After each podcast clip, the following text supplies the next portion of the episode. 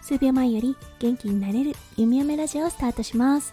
おはよう、こんにちは、こんばんは。ハロー、弓嫁です。このラジオはオーストラリア在住19年の弓嫁が日々のハッピーや発見を声に乗せてお届け、ふわっとトークラジオです。今日は11月11日、金曜日ですね。皆さん、どんな金曜日の午後お過ごしでしょうか？はい、今日のオーストラリア、もうね、やっぱりすごく日差しがじりじりといったような感じです。今朝コーヒーを買ってきてバルコニーでね夫婦のちょっとねゆっくりタイムを過ごしたんですがはいあのやっぱりねもうじりじり焼かれているなといったような日差しとなっていました。うん夏もほんと間近ですね。はいそれでは早速ですが今日のテーマに移りましょう。今日のテーマは言ってはいけない Q ワード。についてお話ししたいと思います。それでは今日も元気に弓嫁ラジオをスタートします。はい Q ワード。これなんだかわかりますか？順序立てて聞いていただくとわかるというような形になります。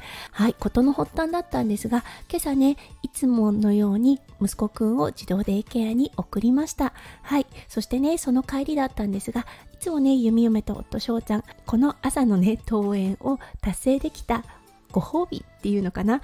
馴染みのねコーヒーショップに行くんです。そうたまたまね今日だったんですがそのコーヒーショップ閉まっていたんですね。そう張り紙がされていてスタッフが休暇を取っているので今日はお休みしますとのことだったんですね。ああ残念と思ってねちょっといつもは行かないコーヒーショップなんですがここもまたね馴染みのコーヒーショップでコーヒーを買いました。その時に夫翔ちゃんとねこんな話になったんです。そう飲食店ってほんと大変だよねって。夫翔ちゃんもね昔タイ料理を経営していたといったような経歴があります。はいそして弓嫁もね数々のアルバイトっていうのをしました。うんそしてねあのそこからの話題だったんですがほんとねあの飲食店って一気に人が来る時は来てそして本当に来ない時は誰一人来ないみたいなね波があるよねっていう話になったんですよね。そうだからねこのビジネスこの業界の難しさもあるよねっていうことになったんです。特にね個人経営の小さなカフェはい。あの利益率っていうのもそんなに高くないですよね。そしてその中で一気にお客さんが押し寄せる時間帯というかね時間帯というよりもなんかこう波なんですよね。本当いつ襲ってくるかわからない波みたいな感じで。その波のためにスタッフを用意しておかなければならない大変さっていうのをねやっぱりすごく感じてるっていうのを言っていたんですよね。弓嫁も数々のアルバイトをした中で本当に合わないなって思ったアルバイトの職種がファーストフードでした。うん。もうねただでさえマルチタスクが苦手な弓嫁それプラス人の波が一気に押し寄せるはい接客が一気に忙しくなってもうあの10のことをこなさなければいけないといったねファーストフードのアルバイト。はいこれはねすごく大変だった。すごくあの辛い思い出のアルバイトです。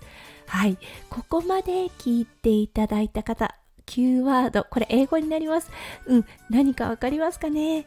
はいこれはクワイエットです。これね看護師になった時に言われたんです。うんあの看護もねやっぱり波ってあるんですね。なんかね入院患者さんが立て続けに来る時。はいなんかすごい緊急手術が立て続けに起こる時。たくさんのねこの波っていうのがあるんですね。そして先輩ナースから言われたこと絶対 Q ワードは言うなって言われたんです。はいクワイエットうん。静かだねって言っちゃいけないよって言われていたんです。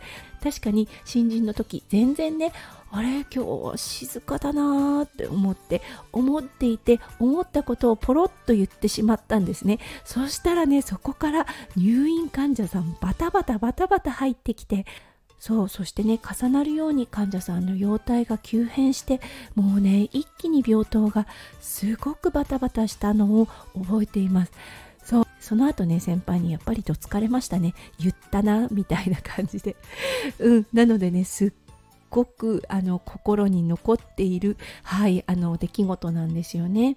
だからねあのどの業界でもあるなって思ったんです。このキーワードはあのあるかないかはわからないんですけれども絶対この波って襲ってくるなって思ったんです。そうだからねほんと経営者の方たちの難しさっていうのもあるかなって思います。そう予測できない。そう自分でねコントロールできないタイプの職種となるとやっぱりね大変なんじゃないかなって思います。はい。皆さんはこんなご経験ありますでしょうか？今日はいつも行っていたカフェが閉まっていたのでそこからね話が発展してこんな話題を夫婦でしましたよといったようなお話をさせていただきました。今日も最後まで聞いてくださって本当にありがとうございました。皆さんの一日がキラキラがいっぱいいっぱい詰まった素敵な素敵なものでありますよう弓嫁心からお祈りいたしております。そして明日からの週末素敵な素敵な週末になりますようにはい、それでは良い一日をお過ごしください。数秒前より元気になれる弓嫁ラジオ、弓嫁でした。じゃあね、バイバーイ。